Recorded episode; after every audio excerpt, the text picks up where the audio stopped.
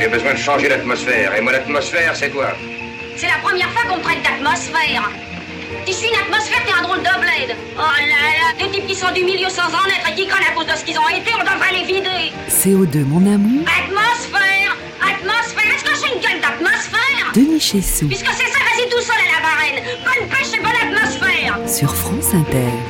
Ah bah celui-là, il n'y a pas besoin de vous le sous-titrer. Hein. Le film de Carnet Hôtel du Nord aujourd'hui ferait sans doute évoluer, je pense, les dialogues d'Henri Janson, parce qu'on ne parlerait plus d'atmosphère, on dirait. Qu'est-ce qu'on dirait? Eh ben, Je veux changer d'effet de serre. Et mon effet de serre, c'est toi. J'étouffe. Tu me réchauffes, tu fais monter la température, tu me chauffes de trop. Ah, effet de serre, effet de serre. Alors, bonne pêche et bon effet de serre. Oui, mais trop de réchauffement dans les rivières, c'est pas bon pour le poisson, c'est pas bon pour le poisson et pour le reste. Oh, moi, je vais vous dire. Là, mon petit gars, le Denis dans ton émission, dans ton CO2, je sais plus trop quoi, tu vas pas leur causer réchauffement. Parce qu'au milieu des wagons de neige et la France qui patine dans le froid, avec un cache-colle sur le nez, à mon avis, le message, il va avoir du mal à passer. En revanche, vous allez nous faire une chaleureuse émission bien positive. Oui, parce que les gens, c'est-à-dire nous tous, eh ben, on en a besoin. Ah d'accord, donc le, message est parfaitement passé. On va essayer de faire ça avec Alexandre Chenet, donc à la technique. Et nous avons donc préparé l'émission avec Camille Blanès et c'est Hélène Bizio qui la réalise cette semaine.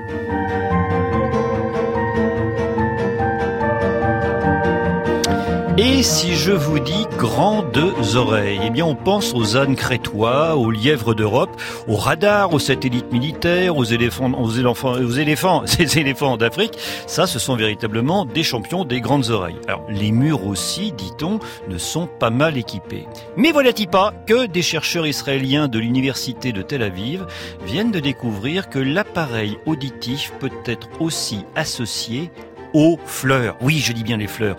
Les jolies corolles, étamines et pistils font toujours partie de la panoplie indispensable et nécessaire pour charmer le bourdon et autres pollinisateurs. Mais le sens de l'ouïe, faculté encore plus subtile, serait sournoisement et joliment utilisé par ces demoiselles parfumées pour faire tourner la tête de l'abeille. Selon le processus suivant, Dame Prime Vert ou Dame Onagre, parce que ce sont elles hein, qui ont été testées, perçoivent sous forme d'ondes sonores les vibrations de l'insecte qui passe. Et alors là, elles envoient aussitôt un mail ou un SMS au service Nectar pour qu'il pousse rapidement en 3 minutes sa concentration en sucre de 20% supplémentaire.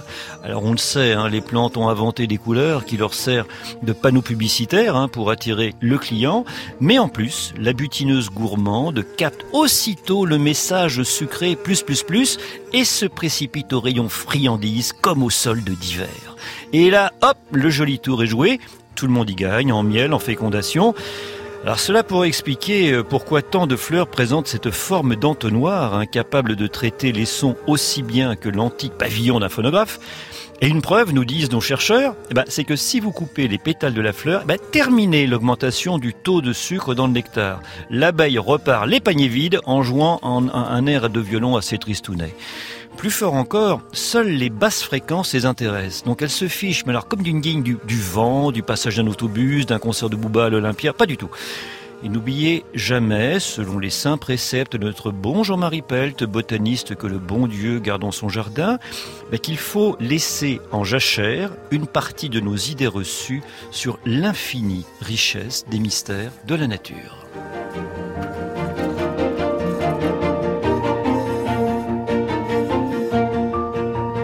Alors on va commencer par une petite actualité. En fait, non, je vous ai menti. On parle encore un tout petit peu de réchauffement climatique. Je vous explique pourquoi. Entre la Floride et les Bahamas, vous avez donc cet immense fleuve de 30 à 150 km de large qui part dans l'Atlantique. Il a les bras chargés de ses 24-28 degrés de température. Il remonte vers le nord pour nous les offrir. C'est bien le Gulf Stream, le courant du Golfe. Et Michel Galliot, bonjour à vous, parce que vous m'avez passé en fait un mail pour réagir aux propos la semaine dernière de Evrard Vandenboom, alors euh, explorateur, scientifique, qui parlait du Groenland. Il y a un moment, donc, il émettait une hypothèse, donc qui est très répandue dans les Euh, S'il devait y avoir trop d'eau froide du Groenland liée à la fonte des glaciers dans ce grand radiateur qu'est le Gulf Stream, hein, parmi d'autres, hein, parmi tous les autres courants, eh ben on pourrait, alors il était quand même au conditionnel, hein, euh, craindre son arrêt ou son ralentissement. Et euh, grâce à votre réponse, ben, on corrige les, on complète nos informations un petit peu bancales. Bonjour Denis. Alors, un ralentissement, c'est possible. Un arrêt, aucun modèle climatique couplé océan-atmosphère ne prévoit un arrêt. Il faut savoir que le Gulf Stream, c'est un courant de surface qui est poussé par les vents dominants. Ces vents dominants, qui sont des vents d'ouest, qui nous amènent donc les eaux chaudes du golfe du Mexique jusque en Europe occidentale. Et si ces vents sont d'ouest, c'est parce que la Terre tourne a priori, la Terre ne s'arrêtera pas de tourner, donc on aura toujours des vents d'ouest. Donc l'arrêt du Gulf Stream n'est pas vraiment à l'ordre du jour. Et puis, le deuxième élément, c'est que euh, notre climat, c'est vrai qu'il est en partie marqué par les eaux chaudes du Gulf Stream, mais il est aussi marqué parce qu'on a ces vents d'ouest et de sud-ouest, euh, c'est les vents dominants en France, hein, et eh bien, nous amène aussi de l'air plutôt tempéré. Donc, même l'arrêt du Gulf Stream, qui n'est pas l'ordre du jour, mais s'il arrivait, on aurait toujours ces vents-là, parce que la Terre continue à tourner, et dans ce cas-là, on aura toujours des températures relativement douces. Donc un arrêt du Gulf Stream, s'il arrivait, descendrait les températures de 2 ou 3 degrés, mais comme on aura déjà gagné peut-être 3 degrés par le réchauffement climatique, ah on n'aura pas du tout une glaciation. Alors sinon, rappelez-nous quand même le principe, c'est-à-dire qu'on a donc ces eaux d'Atlantique et on a donc les eaux d'Arctique qui sont plus denses parce qu'elles sont plus froides et elles sont plus salées. Donc elles se marient l'une et l'autre, il y en a une qui passe sous l'autre. Oui, alors en fait, c'est plus compliqué que ça. C'est qu'on a un, ce qu'on appelle le tapis roulant océanique. C'est l'ensemble de la circulation des courants marins qui vont équilibrer la température entre euh, les tropiques chaudes et les pôles. Et le Gulf Stream en fait un petit peu partie de cette circulation. Mais euh, par contre, euh, l'élément fondateur du Gulf Stream, ce sont ces vents, ces vents d'ouest. Après, donc, il prend les eaux chaudes et qui va ensuite, les eaux vont petit à petit euh, se refroidir parce qu'elles sont quand même chaudes, mais elles sont plus salées, donc plus denses. Ensuite, ça va à nouveau aller vers le fond de l'océan quand ça arrive en Arctique. Donc, c'est les vents et la configuration de l'Atlantique Nord qui font qu'on a ce Gulf Stream. D'où ça vient, en fait, cette idée que ce Gulf Stream aurait pu, euh, aurait pu s'arrêter et après ça entraînerait une glaciation? Alors il y a une dizaine d'années, il y a eu une étude scientifique qui a effectivement, suite à des mesures qui nous disaient que le Gulf Stream ralentissait, et une équipe scientifique qui a fait un papier sur ce sujet-là. Et ce papier a eu un écho très important dans les médias. Et en plus, il y a eu le film Le jour d'après. Ah oui, bien sûr. Qui a marqué les esprits. Donc, Michel Galliot, on ne faut pas s'inquiéter quand même plus que ça. On peut avoir donc un ralentissement, mais c'est tout. Voilà, pour l'instant, voilà, je crois qu'il ne faut pas fantasmer sur cet arrêt du Gulf Stream. Il peut y avoir un ralentissement. Mais en tout cas, euh, ça ne serait pas une catastrophe euh, pour le climat de l'Europe occidentale. Merci à vous donc Michel Gallo. Je le dis, vous êtes membre de l'Observatoire national sur les effets du réchauffement, euh, climatologue aussi, donc vous connaissez bien sûr bien le sujet. Alors notre sujet principal aujourd'hui, on va rejoindre Frédéric Danwé donc à la fin de l'émission parce qu'on va parler de, de, de, chimie et de molécules et juste avant on va parler de chimie verte. Je vais vous emmener au sud de Lyon, dans la vallée de la chimie. Vous avez 25 km d'usines, de raffineries sur Fézin, Saint-Pons, Pierre-Bénite, Solèze. Et aujourd'hui vous avez le Grand Lyon qui cherche à requalifier les terres, les sols, mais aussi les usines et aussi à fabriquer de l'énergie euh, renouvelable. Donc comment est-ce que l'on fait basculer tout ça? Ça va être une question de temps, mais nous allons partir dans quelques instants dans ce grand lion.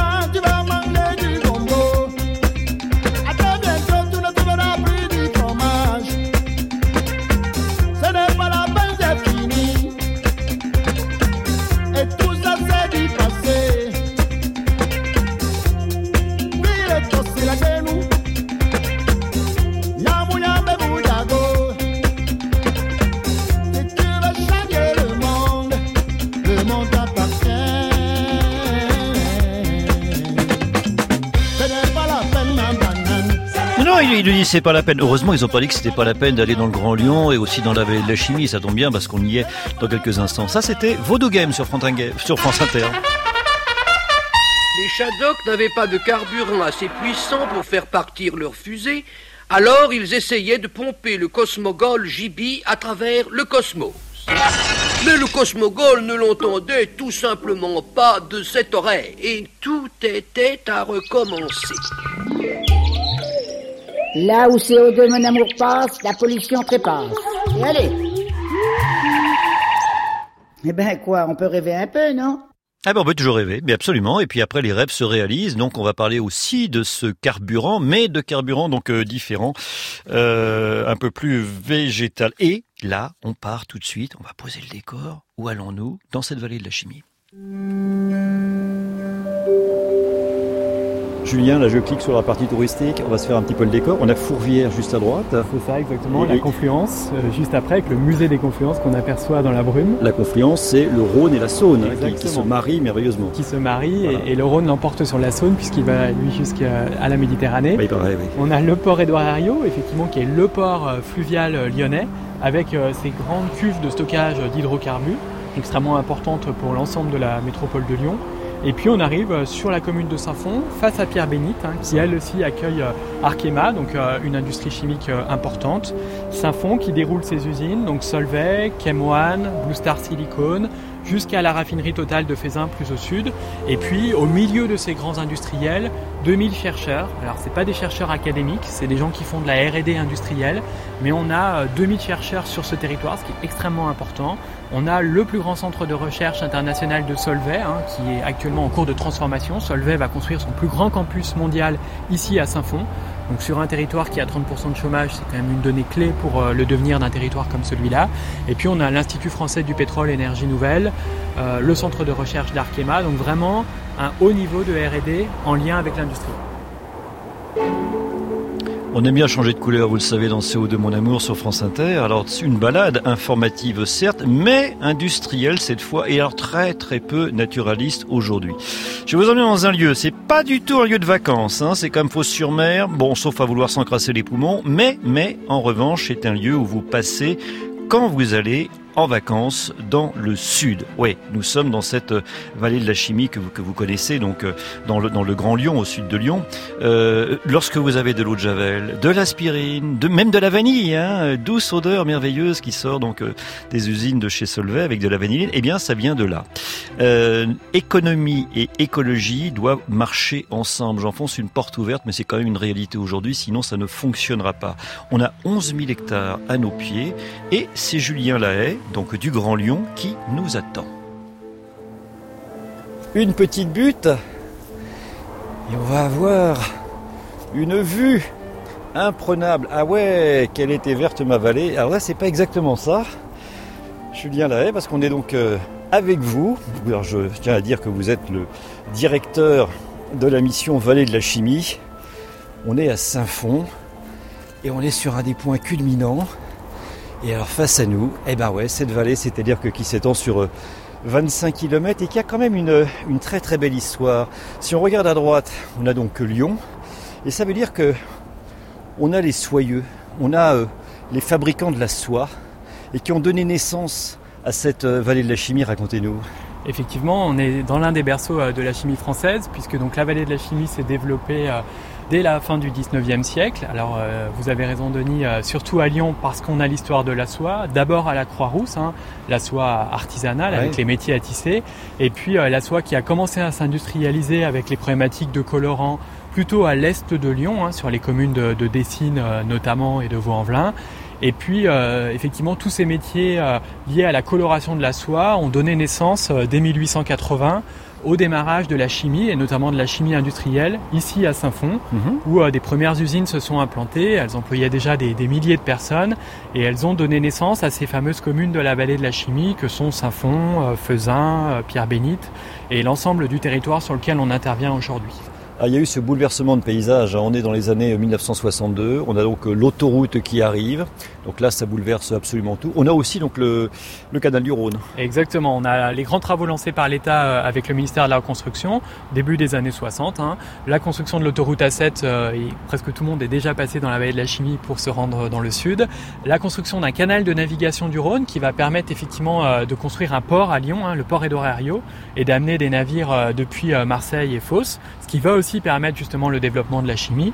Et puis euh, le souhait de l'État en parallèle de développer euh, des grandes raffineries, dont la raffinerie euh, de Fezin, aujourd'hui exploitée par Total, qui a permis justement euh, de développer autour de cette raffinerie un écosystème euh, autour de la chimie et notamment avec euh, l'implantation de Rhône-Poulenc euh, dans les années 60. On imagine bien que la qualité des sols, ça doit pas être quand même terrible, terrible, avant de reparler de, de votre qualification. Mais enfin, j'imagine bien que c'est un peu plombé sans jeu de mots, quoi. On va pas dire le contraire, effectivement, on est sur un territoire qui a été fortement marqué par l'industrialisation et par la chimie. On est donc sur des sols souvent de qualité très pauvre, avec des pollutions industrielles, et puis je dirais même, avant même les pollutions, de toute façon, un territoire qui s'est construit sur des remblais, puisque pour amener le canal, pour amener l'autoroute, il a fallu remblayer ce territoire Oui. avec des remblais de pauvre qualité que les industriels sont venus euh, entre guillemets ag- aggraver. Et aujourd'hui, on est face à une problématique importante euh, de traitement de cette pollution, avec effectivement euh, des solutions innovantes pour euh, venir implanter de nouvelles activités.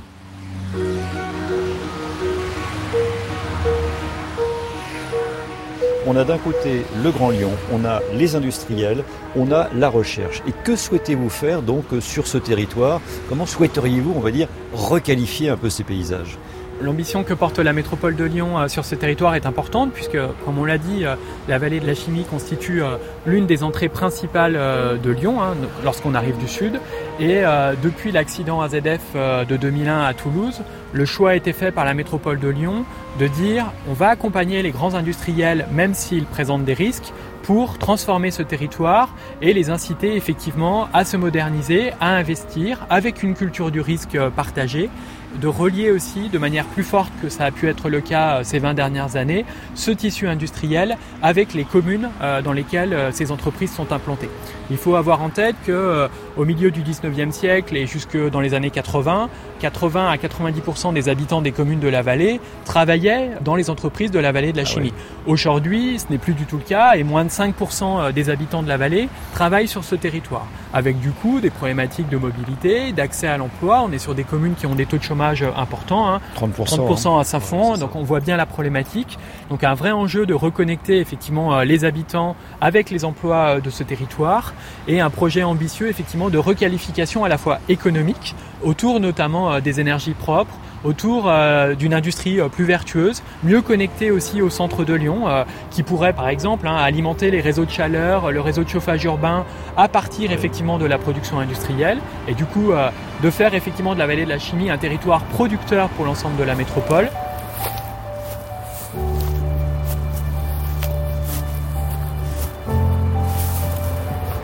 Quand vous parlez par exemple de réseau de chaleur, c'est-à-dire qu'en fait il s'agirait de récupérer, on va dire, l'énergie fatale pour pouvoir après la réinjecter, il y a du travail hein, quand même euh, avec tout ça, et pouvoir donc alimenter le réseau de chaleur C'est l'un des axes importants euh, sur lequel on travaille. Tous les industriels euh, ont des réseaux de production de chaleur et de vapeur, souvent effectivement qui fonctionnent à l'échelle des sites industriels, qui sont pas obligatoirement euh, interconnectés euh, les uns avec les autres. et qui vont donc réchauffer les oiseaux peut-être? Exactement, et dans certains cas, on est même obligé de refroidir la chaleur produite avant de la jeter dans le Rhône. Ouais. Donc on voit bien euh, l'économie industrielle qui fonctionne pas très bien de ce point de vue-là. Et en même temps, on a un réseau de chaleur à l'échelle de toute la métropole, sur Lyon Centre euh, et Villeurbanne aussi, hein, et qu'on essaye de reconnecter avec celui de Vénissieux. Et on a donc effectivement l'enjeu d'interconnecter les réseaux privés industriels avec le réseau urbain, sachant que cette chaleur euh, perdue pourrait effectivement euh, être gagnée dans le réseau métropolitain.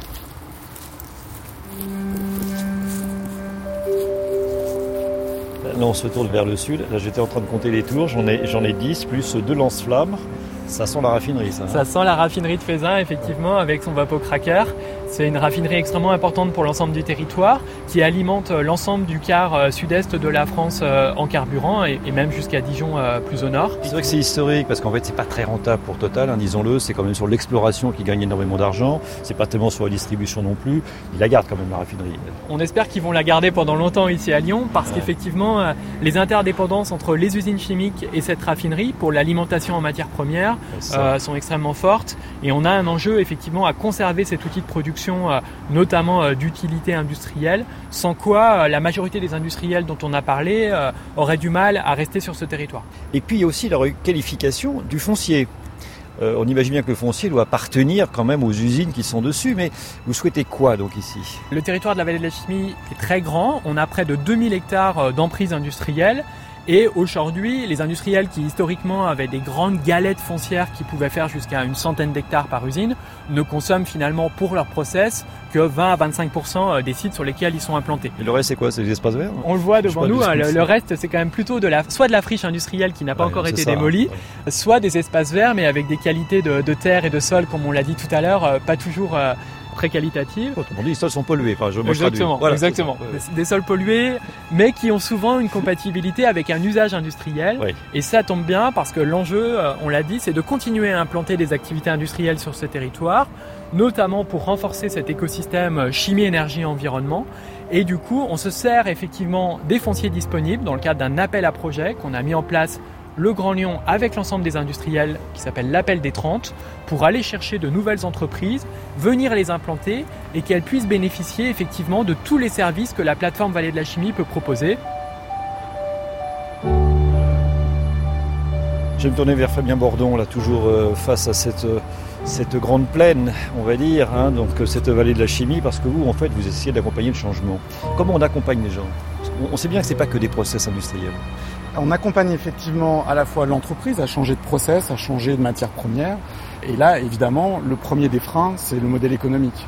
Est-ce que la matière recyclée est compétitive face à la matière conventionnelle avec un modèle linéaire? Donc est-ce que le modèle circulaire va être compétitif? Et la réponse, quelle est-elle aujourd'hui? On pourrait se dire, bah c'est non, mais c'est peut-être quand même nuancé. Alors évidemment, il n'y a pas de réponse euh, toute prête et c'est au cas par cas. Par contre, ce qu'accompagne la métropole, cette dynamique collective, elle permet d'améliorer le modèle économique en mutualisant les coûts, en ayant des achats groupés, en ayant des systèmes de production d'énergie renouvelable collectifs, partagés. Ça permet vraiment d'avoir une massification, du coup, d'être beaucoup plus compétitif que si l'industriel changeait de modèle seul. Alors, est-ce qu'on a l'œil rivé, on va dire, sur euh, le CO2 qui est quand même une espèce de nouveau totem? Je, dis, je dirais que c'est pas forcément mieux d'ailleurs que d'avoir l'œil rivé sur le, sur le PIB. Mais est-ce que ça, c'est le, on va dire, c'est le premier compteur que vous regardez ou bien vous arrivez quand même à avoir une vue d'ensemble? L'approche, elle est vraiment globale et on, essaye aussi de rechercher les impacts euh, vraiment de proximité, les impacts locaux. Euh, notamment quand, on, quand on parle de production d'énergie, on a beaucoup parlé de production d'énergie. Bah, acheter de la matière première, du gaz naturel, c'est de l'énergie importée. Si on construit sur place, je sais pas, un électrolyseur par exemple, pour produire à partir du barrage de Pierre-Bénite, là exploité par la CNR, produire de l'hydrogène propre, bah, c'est des investissements en local, c'est de, de l'emploi en local. On va créer de la compétence, on va accompagner peut-être les habitants à venir se former et à travailler dans des sites sur place qui vont permettre de répondre bah, aux besoins de l'industriel, de s'approvisionner en hydrogène en l'occurrence, et du coup, on enclenche vraiment des boucles vertueuses avec des investissements, des emplois, de la production qui est en local, de proximité. Et du coup, on a peut-être un coût qui est similaire ou qui est peut-être un peu plus élevé. Par contre, pour l'industriel, c'est aussi une garantie sur le moyen à long terme de maîtriser les coûts et d'avoir un vrai pouvoir sur le, producteur d'énergie. Allez, on va poursuivre ce voyage dans la vallée de la chimie. On va découvrir à la fois l'Institut français du pétrole et des énergies nouvelles, et puis on va faire aussi un petit tour du côté du gaz. Euh, après cette chanson.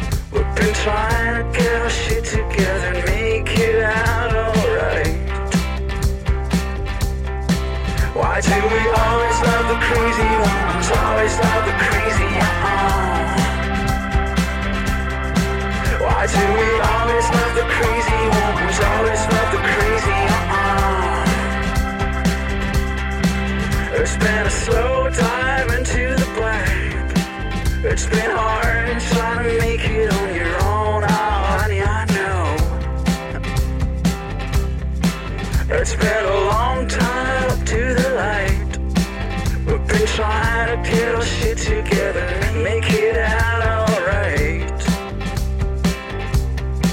Why do we always love the crazy ones? Always love the crazy uh-uh. Why do we always love the crazy ones? Always love the crazy uh-uh.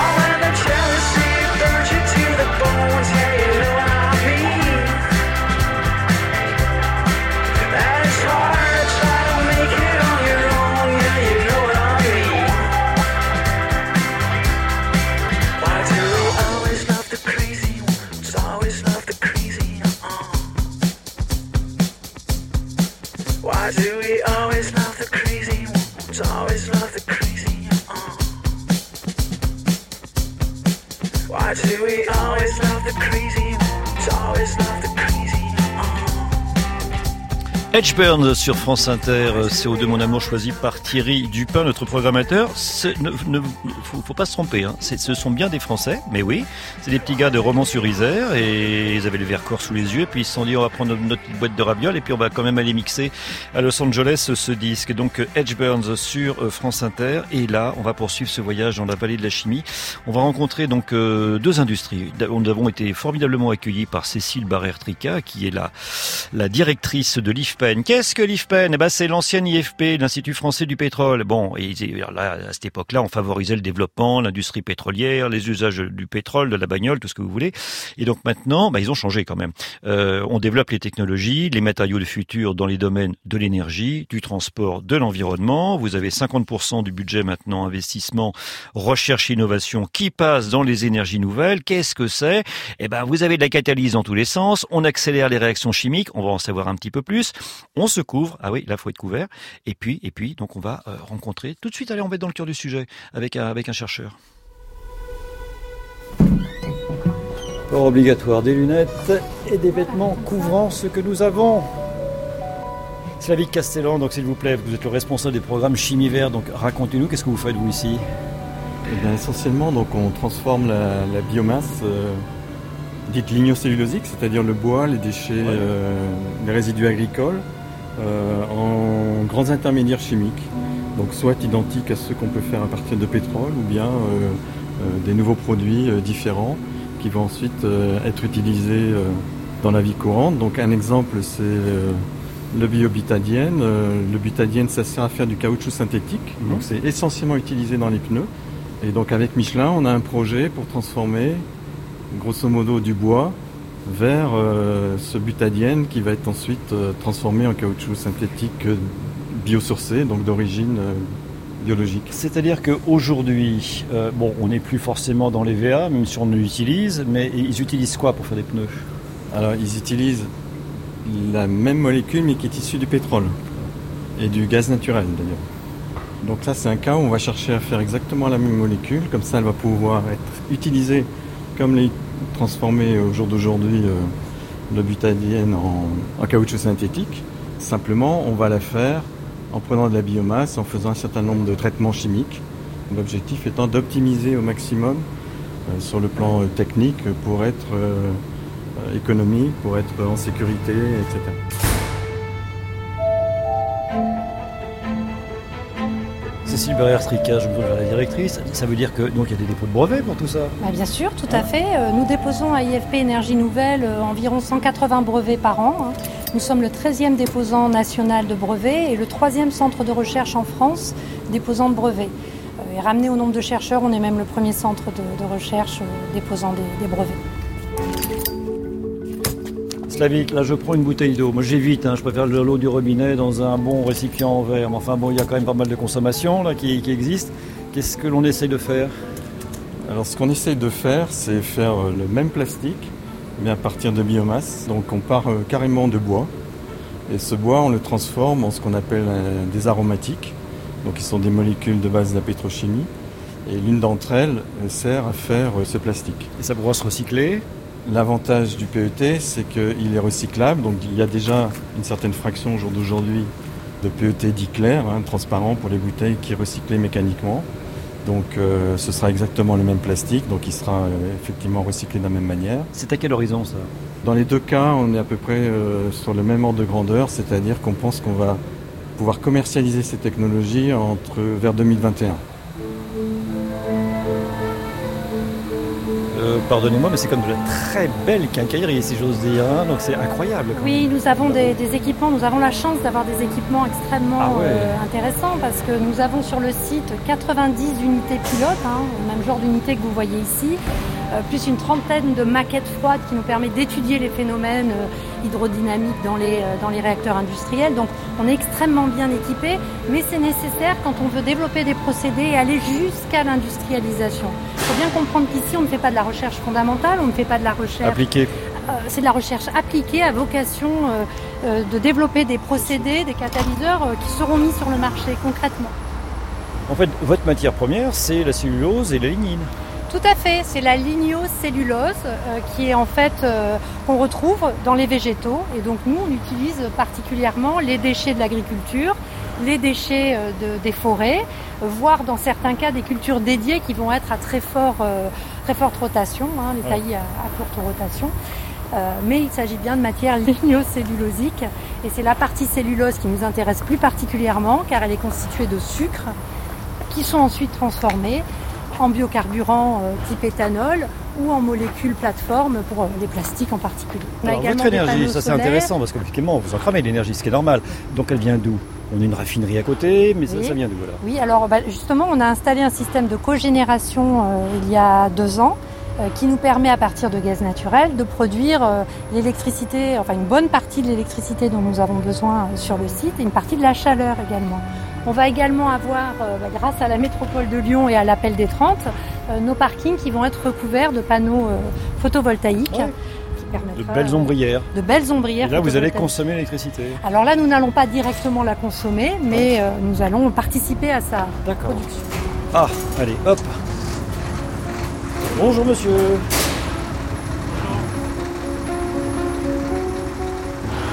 Le BTL pour les moteurs diesel, biomasse to liquide. Ah Ça veut dire que nous allons continuer à rouler parce que quand même l'IFP, le moteur thermique, euh, on aime bien ça quand même. Bon, Alors, donc là les recherches c'est quoi? Alors euh, là, nous sommes dans les biocarburants de deuxième génération, biocarburants avancés. L'idée est de continuer là, à utiliser les moteurs thermiques, mais à remplacer une partie euh, du carburant d'origine fossile par un carburant issu de la biomasse. Donc d'une part, Aujourd'hui on a quoi? À peu près 7% on va dire des moteurs. c'est à Tout peu à près fait, c'est à peu près 7% qui sont déjà incorporés euh, dans l'essence ou dans le gazole. C'est transparent pour vous à la pompe, mais c'est plutôt des biocarburants de première génération. Donc on utilise le grain. On utilise le grain, on va utiliser euh, le- les grains de blé, de maïs, euh, Betterave. euh, betterave. Et donc ça, c'est ce qu'on appelle des biocarburants de première génération. Ici, à IFPEN, on est sur des développements de procédés de production de biocarburants avancés, dits de deuxième génération. Donc on va produire un biocarburant qui peut directement être incorporé euh, dans le gazole et utilisé dans les moteurs euh, diesel.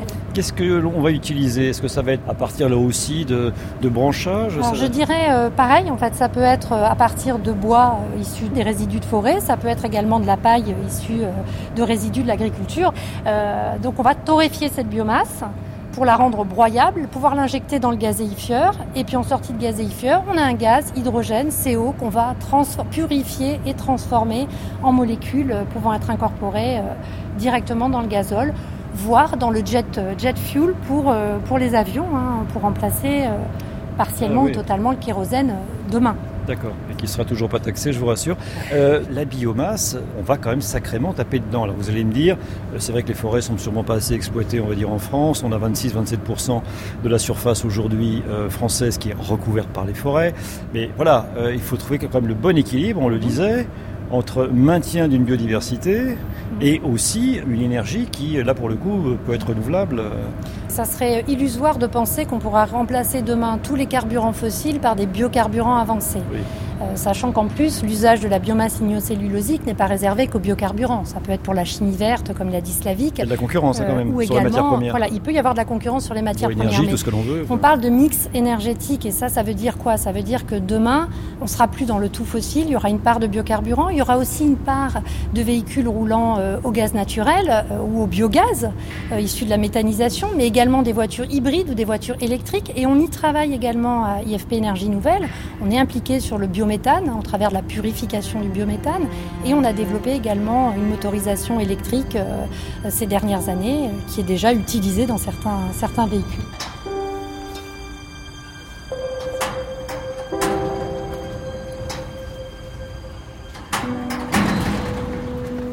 Ah, et alors là, on va s'intéresser à notre cher CO2. Et vous lui faites sa fête au CO2. Non, vous lui faites pas sa fête, en fait, vous le récupérez. Tout à fait. On a développé également des technologies de captage du CO2 en post-combustion. Donc il s'agit en fait de récupérer le CO2 à la sortie des usines Oui. pour euh, le capter et derrière pouvoir soit demain le stocker, soit le transformer. Alors, que peut-on en faire Donc ce fameux CO2 qui de toute façon est indispensable à la vie, on le sait. Mais qu'est-ce que l'on peut en faire quand on en a de trop Alors quand on a trop de CO2, euh, il y a des pistes pour le transformer en molécules qui pourront derrière euh, être utilisées euh, pour l'industrie chimique ou également transformées en ajoutant de l'hydrogène en méthane. Mais nous, on est très impliqués sur la partie euh, captage du CO2 et on a été aussi impliqués sur le stockage du CO2 car nous avons des compétences sur tout ce qui est géosciences. On pourrait donc, euh, soyons fous, euh, rêver, se dire que toutes les cheminées d'usines, alors là aussi à terme je ne sais pas quand, mais pourraient être euh, équipées de cela pour pouvoir récupérer du CO2 Tant que le prix du CO2 n'a pas atteint un niveau suffisant, Ça ne ce coûte rien, c'est une honte Ce aujourd'hui. n'est pas assez contraignant pour les industriels pour que économiquement ils s'y retrouvent en installant ce type de système de captage du CO2, que ce soit en combustion, en post-combustion ou en oxycombustion. enfin, il y a différentes technologies qui existent.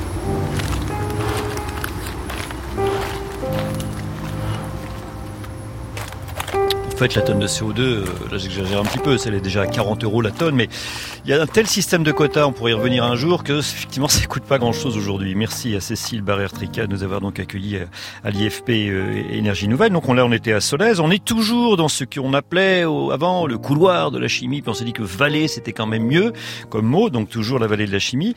Et là on va aller sur, euh, bah c'est pas loin, c'est pas loin, c'est un, un site expérimental de Engie. Alors le gaz, bah, vous connaissez, notre gaz euh, naturel brut, euh, il vient en partie de la Norvège, 43%, 21% il vient de chez Poutine, Pays-Bas, et puis après donc l'Algérie. On essaye maintenant, on n'y est pas, hein, on n'y est pas du tout, on est encore tout à fait dépendant de tout cela, mais quand même, on a des essais. Alors vous imaginez une tour euh, industrielle de 3-4 étages, le Rhône est quand même derrière nous, voilà, il passe tranquillement.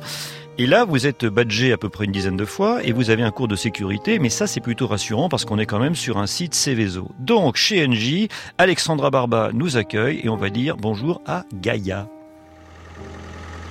Ici, on est sur la plateforme expérimentale du projet Gaia. Donc, c'est un projet qui est basé sur une filière d'avenir et qui veut produire du biométhane, c'est-à-dire un gaz vert, un gaz produit à partir de bois secs, donc typiquement des plaquettes forestières, des granulés de paille, des écorces, pour aboutir, donc in fine, à un gaz qui peut se substituer au gaz naturel et ainsi être injecté sur les réseaux de distribution ou de transport ou être utilisé en tant que véhicule. On a quand même une ambition, c'est pas d'aller chercher ce matériau euh, trop loin. On est vraiment dans une logique d'économie circulaire et dans ce sens, avoir un approvisionnement durable de la matière première est un élément clé. Alors je sais bien que nous sommes sur un lieu donc expérimental, mais on va dire le rendement c'est quoi?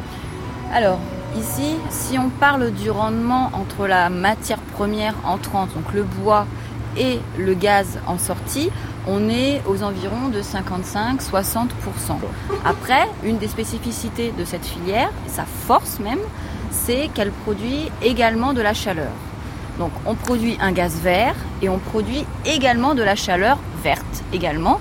Et si on compte donc aussi cette comme, comme chaleur, un incinérateur, vous avez effectivement de la chaleur qui va sortir et qu'on va réutiliser. c'est une chaleur qui est produite en même temps que le gaz vert, qui peut effectivement être utilisé en réseau de chaleur pour un industriel, etc. Et là, on atteint euh, des rendements de 80 voire 85 Et on imagine bien que la petite idée, ce serait, je dis bien ce serait, on est encore au conditionnel, mais de pouvoir injecter, on va dire, ce gaz qui va sortir sur le réseau de ce que l'on appelle RGT gaz, c'est-à-dire effectivement dans les tuyaux. C'est l'ambition d'Engie de démontrer, notamment par ce projet Gaïa, qu'on peut aboutir à une offre pertinente euh, d'un point de vue technique, économique et environnemental de production d'un gaz vert qui vient se substituer au gaz naturel et donc qui s'injecte sur euh, des réseaux de distribution ou de transport comme vous avez mentionné. Alors, Rassurez-moi, vous consommez pas plus d'énergie que vous allez en sortir. Non, je, je vous rassure, c'est- le but. Oui, Sinon c'est un truc de Shadok hein, quand même. donc, euh, voilà. Merci Alexandra Barba donc sur le site d'Engie. Et on va retrouver, on va retrouver euh, Julien Lahaye, donc euh, le directeur de cette mission Vallée de la chimie pour le Grand Lyon. On a repris un petit peu de hauteur, on a les monts du Lyonnais sous les yeux, ah, et on va s'intéresser entre autres au sol. Bon Julien Lahaye, je vais pas dire qu'on a envie de respirer quand même bah, plein poumon quoi ici, mais justement vous essayez d'inverser les choses, en tout cas de diminuer cette pollution aussi. Effectivement, alors on a plusieurs mesures importantes. Euh, L'une de celles qu'on met en place, c'est ce qu'on appelle le paysage productif, qui vise effectivement à développer sur un territoire très industriel, sur des fonciers qui vont être extrêmement contraints, soit par la pollution des sols, soit par les risques technologiques. Vous n'allez pas faire du maraîchage bio là, hein. Exactement, on Non, peut faire du maraîchage bio. Par contre, on se dit que sur beaucoup de terrains sur lesquels on ne peut pas de toute façon implanter des activités économiques parce que les risques sont trop importants, on peut développer de nouveaux process de paysage qui va pas être un paysage ornemental effectivement ni un jardin partagé, mais qui peuvent permettre effectivement de développer de nouvelles filières, soit sur la construction de sol et on a un enjeu très fort à faire de la vallée de la chimie une plateforme pour fertiliser les terres. Aujourd'hui, il faut avoir en tête que toutes les grandes métropoles, et Lyon la première, a beaucoup de projets d'aménagement qui vont consommer de la terre agricole en périphérie. Donc c'est une gabegie extrêmement importante à la fois environnementale, mais aussi en termes de bilan carbone, puisque cette terre, elle est apportée par des Ah oui. camions dans le centre-ville. Or, on, va- on est en train de développer une filière sur ces terrains vallée de la chimie pour implanter un centre de fertilisation de terre issu des chantiers. Donc on va récupérer les terres qui vont être extraites des ouais. chantiers d'aménagement. C'est énorme d'ailleurs, oui, parce que il faut juste savoir que lorsque l'on parle de déchets euh, en France, bon, on a nos déchets ménagers entre 28 millions ou 32 millions de tonnes de mémoire, ça c'est les ménagers. Et genre, lorsque l'on touche effectivement aux déchets du bâtiment, on est à 200, 250 voire 300 millions de tonnes. C'est exactement ça, c'est des volumes considérables qui sont souvent envoyés dans des centres spécialisés, là aussi souvent très éloignés des territoires sur lesquels euh, les chantiers euh, se déroulent. Donc on a un vrai enjeu à créer une filière spécialisée qui va récupérer ces déchets des chantiers, va transformer avec un process de fertilisation avec notamment du compost, hein, de l'amendement, et ensuite la métropole va racheter ces terres, cette fois végétales, qu'elle pourra utiliser dans ses projets d'espace public, de parcs, dans le centre, et qui éviteront d'aller consommer de la terre agricole. Et on a réussi à développer avec l'ensemble des entreprises d'espace vert du territoire une filière spécialisée qui va développer effectivement cet outil, qui plus est sur des terrains industriels qui ne pouvaient pas trouver d'autres vocations. Bah oui, il y a du monde. Hein. Vous avez, euh, vous avez la voie de chemin de fer, vous avez le TGV, vous avez le la nationale, vous avez l'autoroute. Eh oui, oui, non, c'est c'est c'est un petit peu bruyant quoi ce lieu, mais c'est un lieu donc euh, industriel et qui est donc tout à fait symbolique aussi d'un changement qui est en train de s'opérer. C'est du temps, on le sait.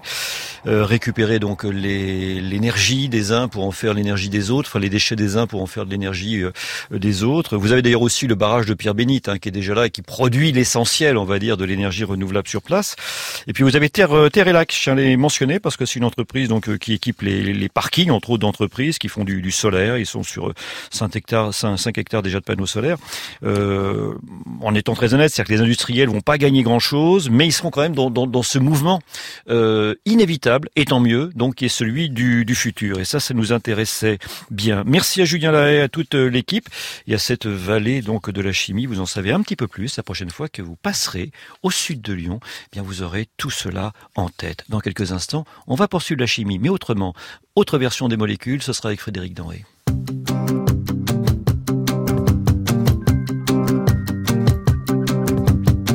Comme le scorpion, mon frère, comme le scorpion. Dans une nuit d'épouvante, comme le moineau, mon frère, tu es comme le moineau. Dans tes menus inquiétudes, comme la moule, mon frère, tu es comme la moule. enfermé et tranquille.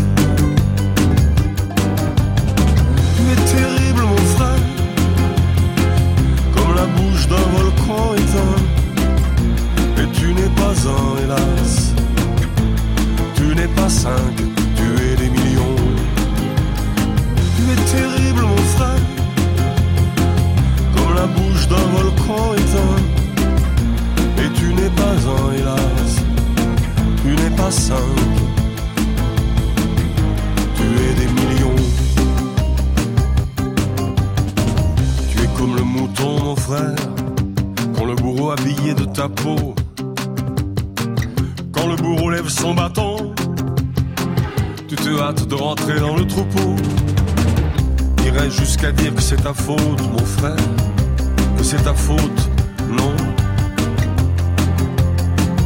Mais tu y es pour beaucoup, mon frère. S'il y a tant de misère sur terre, c'est grâce à toi, mon frère. Si nous sommes affamés, épuisés, si nous sommes écorchés jusqu'au sang, tu es terrible, mon frère, la bouche d'un volcan éteint. Et tu n'es pas un, hélas, tu n'es pas cinq, tu es des millions. Mon frère, mon frère, mon frère.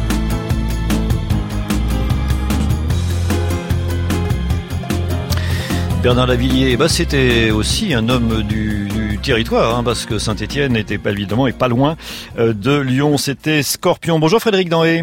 Bonjour Denis Gessot. Alors, cher Frédéric Danhé, on va s'intéresser à l'homme de science que vous êtes et aussi environnementaliste. Voilà, on va faire un petit pas de côté. Là, on a parlé donc de ces, on va dire, ces nouvelles molécules vertes, chimie verte beaucoup, mais parlons aussi de celles que nous connaissons. Euh, lorsque l'on a une nouvelle molécule, quand on a un nouveau mélange de produits qui arrive sur, sur le marché, quel est en fait son chemin, ce qui va nous permettre de parler d'évaluation? Eh ben, en fait, les entreprises sont tenues depuis un règlement qui s'appelle REACH, un règlement de 2006, sont tenues de fournir un dossier toxicologique auprès d'un organisme européen qui s'appelle l'ECHA, qui est basé à Helsinki. C'est-à-dire, les entreprises doivent prouver, c'est une révolution hein, en termes juridiques, c'est l'inversion de la charge de la preuve. C'est à elles de démontrer que leur produit n'est pas toxique selon certains usages. Elles doivent euh, à la fois décrire la molécule, sa toxicité, sous quelle forme, sous quels usages et comment la molécule a été, euh, a été produite. Ça, c'est déposé euh, tous les 3 à 4 ans auprès de cet organisme européen qui ensuite évalue le dossier pour voir si, un, il est conforme à ce qu'on a demandé à l'industriel et deux, pour voir euh, s'il y a matière à, à se préoccuper de cette molécule, auquel cas on demande d'autres évaluations, d'autres études et éventuellement on suspend, euh, on suspend la- la- l'autorisation de mise en vente euh, de la dite molécule. Mais donc, si on a si on a un doute qui est fort, Si on a un doute qui est fort, eh bien on, réclame, on exige, enfin en principe on le fait, euh, cet organisme européen exige d'autres informations auprès de, de, l'industriel en question. Et si ça ne suffit pas, eh bien ce sont les États membres qui sont chargés de l'évaluation fine d'un point de vue toxicologique et, éco- et écotoxicologique, en particulier en France, c'est l'ANSES. Le problème, c'est que tout ça coûte très cher, ça prend beaucoup de temps. Il n'y a déjà pas assez de. Ça, il y a 5% des dossiers qui sont réellement évalués à l'échelle de REACH. C'est une obligation légale. Ils sont tenus euh, d'évaluer 5% des dossiers, mais aussi parce qu'ils peuvent pas faire plus, parce qu'il n'y a pas suffisamment de personnes. Et à l'ANSES, on n'a pas des moyens mesurer pour conduire des analyses qui prennent du temps et qui coûtent une fortune. Euh, D'où le. bah, voilà, c'est un peu. Y y il y a pas mal de trous dans la raquette. À cause de ça, il y a des molécules qui passent, il y a des dossiers qui passent et qui ne, et qui ne devraient pas passer. Alors, est-ce qu'aujourd'hui on sort du dogme de la dose fait le poison, puisqu'on sait que avec pas mal de produits, c'est la durée d'exposition et surtout le moment où l'exposition se fait qui, euh, qui sont en jeu? Mais oui, parce que ce qu'on appelle les perturbateurs endocriniens, parce qu'ils miment, plutôt parce qu'ils sont considérés comme des hormones, hein, qui sont euh, des médiateurs euh, cellulaires qui portent des informations entre les cellules, parce que certaines de ces molécules, comme le, les phtalates par exemple, sont perçues par le corps comme des hormones, on ne peut pas leur appliquer le modèle toxicologique traditionnel. Euh, c'est-à-dire qu'une molécule que, que, vous ingérez, si vous en, vous en ingérez deux fois, peut-être que finalement l'effet sera divisé par deux, ou multiplié par deux, ou par dix, ou par cent, on n'en sait rien. Et à quel moment, on ne sait pas trop. Donc, le oui, parce qu'en plus, il y a, en plus, il y, a un, effet qui peut être différé dans le temps, et ça peut même aussi se transmettre d'une génération à l'autre. Euh, démultiplié ou au contraire divisé dès lors que vous avez une molécule avec une autre. C'est un effet qui peut se qui, qui, peut se matérialiser dans 10 ans, dans 20 ans, dans 30 ans. Euh, bref, il est très très difficile d'évaluer la toxicité euh, d'un perturbateur endocrinien, moyennant quoi euh, euh, les scientifiques estiment que dès lors qu'il y a un doute, on devrait suspendre la commercialisation d'une molécule en attendant de savoir, mais de toute façon on ne pourra jamais savoir parce que évidemment on ne peut pas mener d'études sur l'homme. Hein, il faudrait intoxiquer des gens pendant 30 ans avant de savoir si vraiment la molécule est toxique. Donc c'est un vrai problème et aussi un problème d'interprétation. Les industriels s'engouffrent là-dedans pour que rien ne change évidemment, mais il y aura une position assez simple hein, que défendent les gens, les scientifiques qui sont à la tête de l'ECHA à Helsinki, c'est dès lors qu'on a un doute sérieux, on suspend sans autre forme de procès la dite molécule. Oui, mais il y a quand même du lobbying donc qui se fait, ça c'est le jeu évidemment des industriels, donc qui vont pouvoir peut-être remettre un autre dossier et faire perdurer, on va dire, cette molécule? Ah ben bien sûr, mais les, ça c'est, euh, oserais-je dire, c'est de bonne guerre de la part d'un industriel qui défend, euh, qui défend son beefsteak. Mais vous savez, là, la, le, le, le, lobbyisme de l'industriel est d'autant plus important que face à lui, euh, les pouvoirs publics, les agences environnementales des différents États membres n'ont pas les moyens de s'opposer à l'industrie. L'industrie a largement les moyens de faire traîner les dossiers. On l'a bien vu avec le, le, dioxyde de titane. Ça fait dix ans qu'on parle du dioxyde de titane. Sur le glyphosate, on est pas mal non plus. Sur le glyphosate, on est pas mal non plus. Euh, voilà, mais pourquoi? Parce que face à, à l'industriel, un, alors déjà d'un point de vue scientifique, il y a des doutes, et puis euh, ben, ces doutes euh, font durer le plaisir pour les industriels parce que face à eux, on n'a pas suffisamment de moyens humains et de moyens financiers euh, pour mettre quelque chose, quelque chose en face. Et d'où l'importance de la recherche et des laboratoires publics, hein, qui, qui aujourd'hui malheureusement reculent aussi par manque d'argent, mais pourtant c'est là que ça se passe aussi. C'est extrêmement important. Là que ça se passe. Mais en fait, derrière l'argent, il y a une question de confiance. Plus personne n'a confiance dans les instituts de recherche. Les chercheurs sont obligés à un moment ou à un autre, simplement pour vivre, de faire, euh, d'accepter des, des, dans leur budget des financements de tel ou tel industriel. Et même si ça ne représente pas grand-chose, euh, l'opinion publique considère que, ces gens sont vendus. Non, c'est pas ça. Mais ce qu'il faudrait faire pour retrouver la confiance, c'est créer une espèce de conseil constitutionnel européen de l'analyse alimentaire et chimique, c'est-à-dire qu'on prend des chercheurs, on les sort de leur labo, on les met, euh, on les met dans une institution euh, pendant deux ans, trois ans, sans aucun lien avec leur monde d'origine et avec les industriels. Ils sont payés, largement payés, pour évaluer les dossiers. Euh, c'est ce que l'on pourrait faire. Ça coûterait pas si cher, entre 200 000 et 500 000 euros par an, comme quoi, hein, c'est pas une idée en l'air. Ça a été, euh, ça a été étudié en France.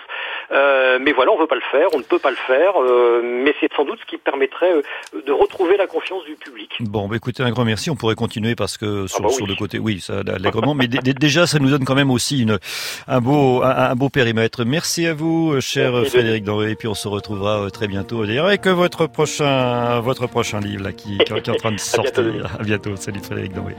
Merci à Alexandre Chenet, à la technique aujourd'hui, à Camille Blanès, à Hélène Bizio qui a réalisé cette émission, à Thierry Dupin qui a donc choisi les disques et puis Anne Gouzon qui nourrit le site de CO2 Mon Amour. La semaine prochaine, eh ben la semaine prochaine, euh, ça sera aussi du, du, du, très positif parce qu'on parlera de, de plein d'initiatives, 200 initiatives pour la transition énergétique des territoires. On passera pas les 200, mais comment ça se passe réellement? Parce que vraiment, ça se passe aujourd'hui au niveau des territoires. La rediffusion, entre 5h et 6h du matin, vous avez une petite insomnie, c'est formidable, vous réécouterez CO2 Mon Amour. Le podcast, abonnez-vous donc euh, au podcast. Euh, chez Sou, c'est tout simplement, c'est tout simple, ça c'est le, Twitter. Et puis euh, la Tulu mon petit loup, ce sera 19h54 après les petits bateaux demain. Puis je vous signale que Interception, demain dimanche, eh ben, ça va être consacré à quoi? Ben Justement au glyphosate, la molécule de la discorde. Très bon week-end à tous.